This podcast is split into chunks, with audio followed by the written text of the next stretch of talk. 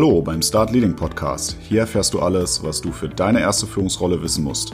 Regelmäßig bekommst du hier wertvolle Tipps und Tricks von mir für deine erste Aufgabe als Führungskraft mit echten Erfahrungen aus der Praxis. Ich freue mich, dass du heute eingeschaltet hast. Mein Name ist Alex und los geht's. So, da bin ich wieder. Heute jetzt mit der dritten Folge der Reihe vom Recruiting zum Onboarding. Endlich hast du es geschafft Du hast erfolgreich deinen Bewerbungsprozess vorbereitet, hast den einen oder anderen Kandidaten angehört und dich vertraglich auch mit einem einigen können. Den anderen hast du natürlich mit konstruktivem Feedback abgesagt. Der neue Mitarbeiter ist also kurz davor, bei dir anzufangen. Es bräuchte natürlich keine dritte Folge, wenn es in dieser Situation nicht nochmal richtig kritisch werden könnte. Das ganze Thema ist allein deswegen so wichtig, weil statistisch betrachtet übrigens ganze 30 Prozent neuer Mitarbeiter abspringen, noch bevor der erste Tag überhaupt beginnt. Das kann verschiedene Gründe haben. Entweder sie haben zum Beispiel noch andere Kohlen im Feuer oder irgendwo auf dem Weg zwischen Vertragsunterzeichnung und erstem Arbeitstag hat irgendwas mit der Kommunikation nicht gepasst oder es hat gar keine Kommunikation stattgefunden und ein Störgefühl macht sich beim neuen Mitarbeiter breit, was gegebenenfalls bei einem anderen Unternehmen nicht so hoch kam und so weiter und so fort.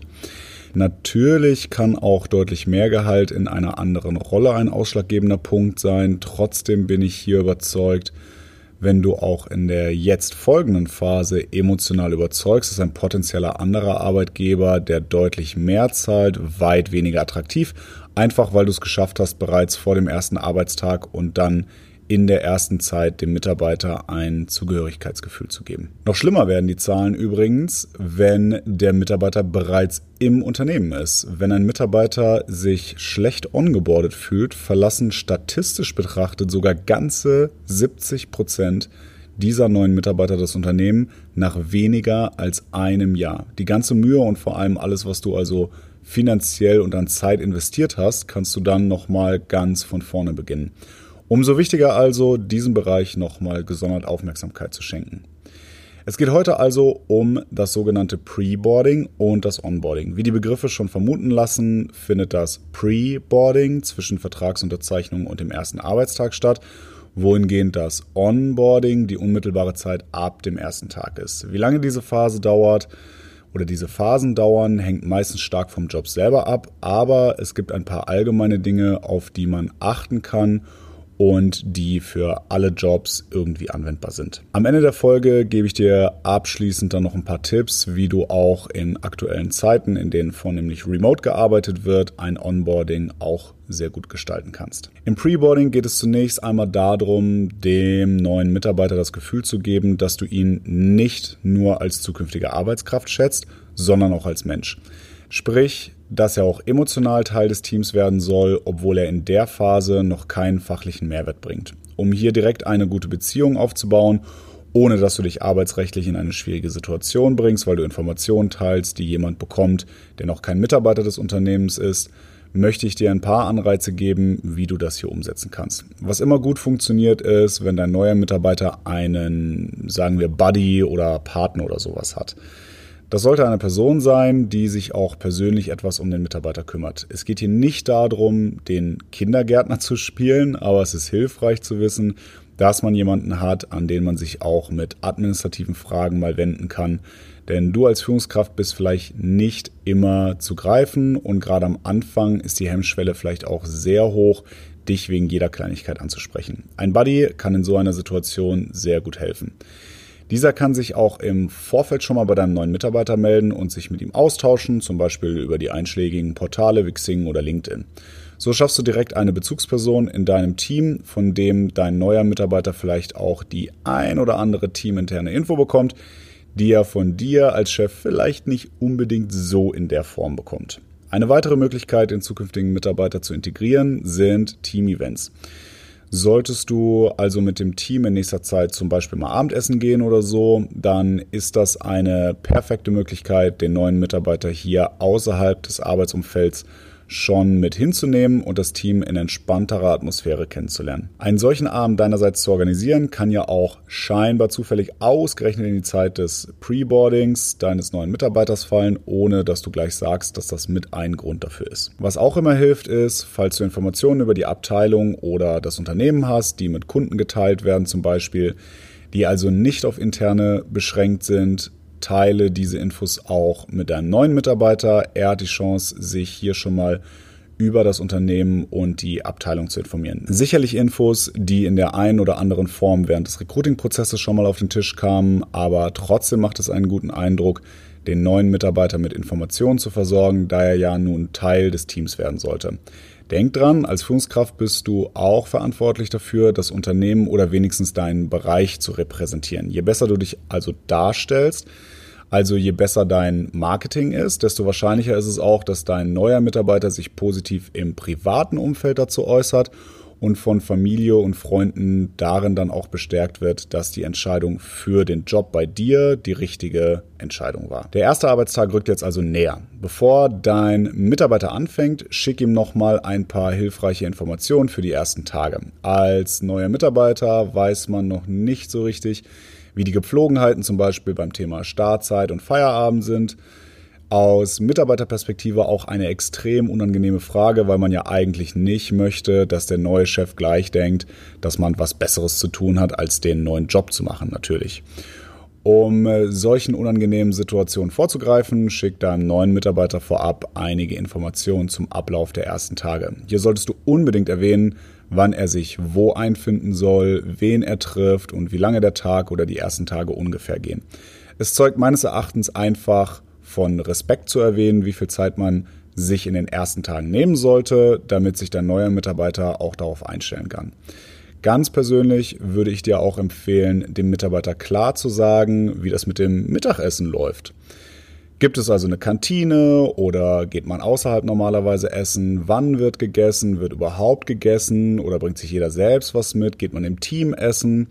Es macht natürlich Sinn, wenn du dir dafür am Anfang auch die Zeit nimmst, mit ihm mal essen zu gehen, aber auch der designierte Buddy sollte hier darauf achten, dass nicht plötzlich alle zum Essen verabredet sind und der neue Mitarbeiter sich irgendwo gefühlt reinzecken muss oder alleine essen gehen muss. Der erste Arbeitstag ist also da, der Mitarbeiter wurde abgeholt, der Zeitplan für die ersten Tage steht. Jetzt geht's ans Onboarding. Das Onboarding besteht im Wesentlichen aus drei Kategorien, und zwar aus dem technischen, dem fachlichen und dem persönlichen Onboarding.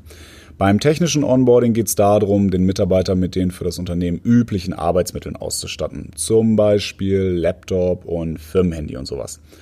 Meiner Meinung nach sollte das auch direkt von dir als Vorgesetzten überreicht werden. Mit dem rein physischen Erhalt dieser Arbeitsmittel ist es aber noch nicht getan.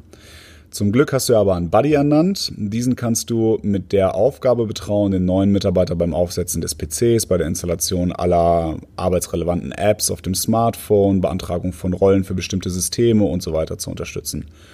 Noch smarter ist es übrigens, wenn du eine Art Onboarding-Katalog hast. Damit sparst du Zeit und Ressourcen sogar jedes Mal, wenn du einen neuen Mitarbeiter recruitest. Wenn der Onboarding-Prozess mit dem Runterladen von speziellen Apps, der Installation von Programmen etc. im Großen und Ganzen immer gleich abläuft, dann kannst du den Mitarbeiter das mit Hilfe dieses Kataloges selber machen lassen. In einer früheren Folge habe ich über Gamification gesprochen. Auch hier kann dieses Konzept wieder helfen. Insbesondere dann, wenn du eher jüngere Mitarbeiter hast, die als Digital Natives groß geworden sind. Stell dir zum Beispiel vor, dein Mitarbeiter hat eine Intranet-Seite oder sogar eine App, wo er den Fortschritt des Onboardings dokumentieren kann, vielleicht sogar Fortschrittspunkte sammeln kann auf dem Weg zum Badge, was er als voll ongeboardeter Mitarbeiter hält zum Beispiel. So wird das Onboarding quasi spielend leicht gemacht. Beim fachlichen Onboarding ist es wichtig, dass du als Führungskraft den ersten Schritt machst. Besprich mit deinem neuen Mitarbeiter, welche Aufgaben und Projekte du für ihn vorgesehen hast. Bring ihn gegebenenfalls auf den neuesten Stand, wenn es bereits laufende Themen sind. Auch die Erwartungshaltung spielt hier natürlich eine wichtige Rolle. Ganz wichtig ist aber vor allem, dass du dem neuen Kollegen zeigst, welche Stakeholder relevant sind. Wer kann intern im Team bei bestimmten Fragestellungen helfen?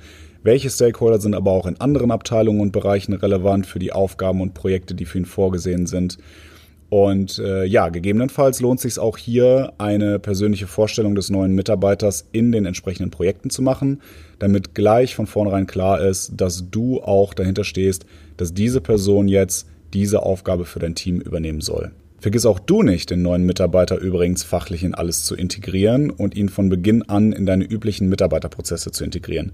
Das bedeutet, vergiss nicht, ihm ein One-to-One -One oder ein Jufix einzustellen, wie du es hoffentlich mit deinen anderen Mitarbeitern ebenfalls machst.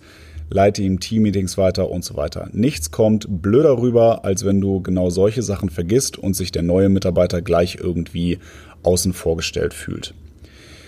Zuletzt das persönliche Onboarding. Hiermit hast du hoffentlich bereits in der Pre-Boarding-Phase mit einem entsprechenden Event und dem Buddy begonnen. Dieses persönliche Netzwerken sollte jetzt ausgeweitet werden. Dass du ihn am ersten Tag allen persönlich vorstellst, ist in diesem Zusammenhang natürlich ebenfalls wichtig und sollte aber selbstverständlich sein. Dein Team sollte von dir darauf vorbereitet worden sein, dass der neue Mitarbeiter da ist. Ich persönlich bin ein Fan davon, dass der Mitarbeiter sich auch mit jedem Teammitglied zu Beginn einmal trifft, damit er einen Überblick bekommt, welche Themen wer bearbeitet, vielleicht auch welche Skills der Einzelne hat das hilft ihm nämlich direkt dabei, für sich selbst rauszufinden, wen er gegebenenfalls bei bestimmten Themen mal ansprechen kann. Zu Beginn hatte ich dir ja noch versprochen, ein paar Worte zum Remote Onboarding zu sagen. Das Problem in Zeiten von Corona ist, dass man keinen Kollegen und insbesondere die neuen Kollegen natürlich nicht auf dem Flur trifft und mal eben ein kurzes Hallo und einen Smalltalk machen kann. Du solltest dein Team auf jeden Fall auf diese Situation sensibilisieren und sie bitten, auch selber aktiv auf den neuen Mitarbeiter zuzugehen und einen Digital Coffee zum Beispiel mit ihm oder natürlich auch ihr zu trinken. Auch ein Team-Event lässt sich abends per Videokonferenz ganz gut mal machen. Hier ist es wichtig, dass das Team schon ein bisschen Erfahrung mit Videokonferenzen hat, damit das Ganze nicht zu steif wirkt. Mehr Tipps, was du mit deinen Mitarbeitern an Socializing beim Remote-Arbeiten machen kannst, gebe ich dir in meiner Folge Führung in Zeiten von Corona. Zuvor ist es natürlich auch extrem wichtig, dass das ganze technische Onboarding schon passiert, bevor der Mitarbeiter anfängt oder wenigstens am ersten Arbeitstag direkt ausgeliefert wird. Niemand kann neben ihm sitzen und den Laptop einrichten. Daher sollten relevante Informationen dazu entweder direkt mit ausgeliefert oder im Vorfeld von dir an den neuen Mitarbeiter übermittelt werden. Es ist auch sehr wichtig, dass du dir die Zeit nimmst, an dem Tag eine externe Möglichkeit zu haben, um den Mitarbeiter zu kontaktieren. Beispielsweise über eine Handynummer, die er zuvor in der Bewerbung angegeben hat, wo du dann gelegentlich fragst, ob beim Onboarding alles klappt. Ich empfehle dir sogar am ersten Tag morgens einmal anzurufen, um den Mitarbeiter persönlich zu begrüßen.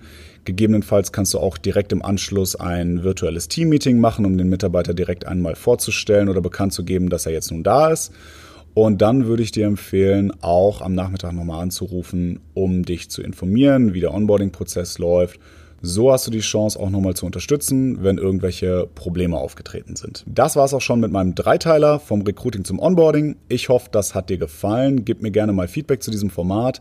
Zum Schluss dieser Reihe bist jetzt aber du gefragt. Wolltest du schon immer mal Teil eines Podcasts werden, dich selber auf Spotify oder Apple Podcasts und so weiter hören? Wenn ja, dann erzähl mir doch von deiner Geschichte und deinen Tipps für einen gelungenen Recruiting- und Onboarding-Prozess welche spannende Frage du schon gestellt hast oder was deine witzigsten oder interessantesten Antworten waren. Wenn du noch keine Führungskraft bist, kannst du mir natürlich auch gerne die Fragen und Antworten schildern, die du als Bewerber mal gestellt bekommen hast oder auch welche Ideen du hast für ein gelungenes Onboarding.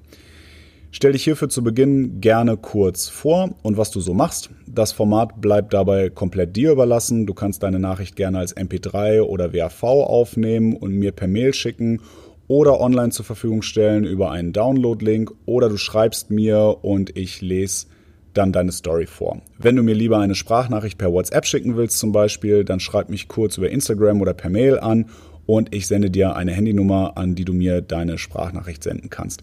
Wichtig ist, dass du mir in deiner Nachricht das schriftliche Einverständnis gibst, dass ich die Audiodatei oder deinen Text so verwenden darf, wie du es mir schickst. Die besten Geschichten bringe ich dann in einer Sonderpodcast-Folge zusammen, quasi als Expertenfolge. Das war der Start Leading Podcast. Ich freue mich, dass du heute wieder eingeschaltet hast. Wenn dir die Folge gefallen hat, hilfst du mir sehr mit einer 5-Sterne-Bewertung auf iTunes bzw. Apple Podcast und einer Rezension. Ansonsten folg mir auf Instagram. Da findest du mich unter Start Leading Podcast. Alles als ein Wort ohne Abstand geschrieben.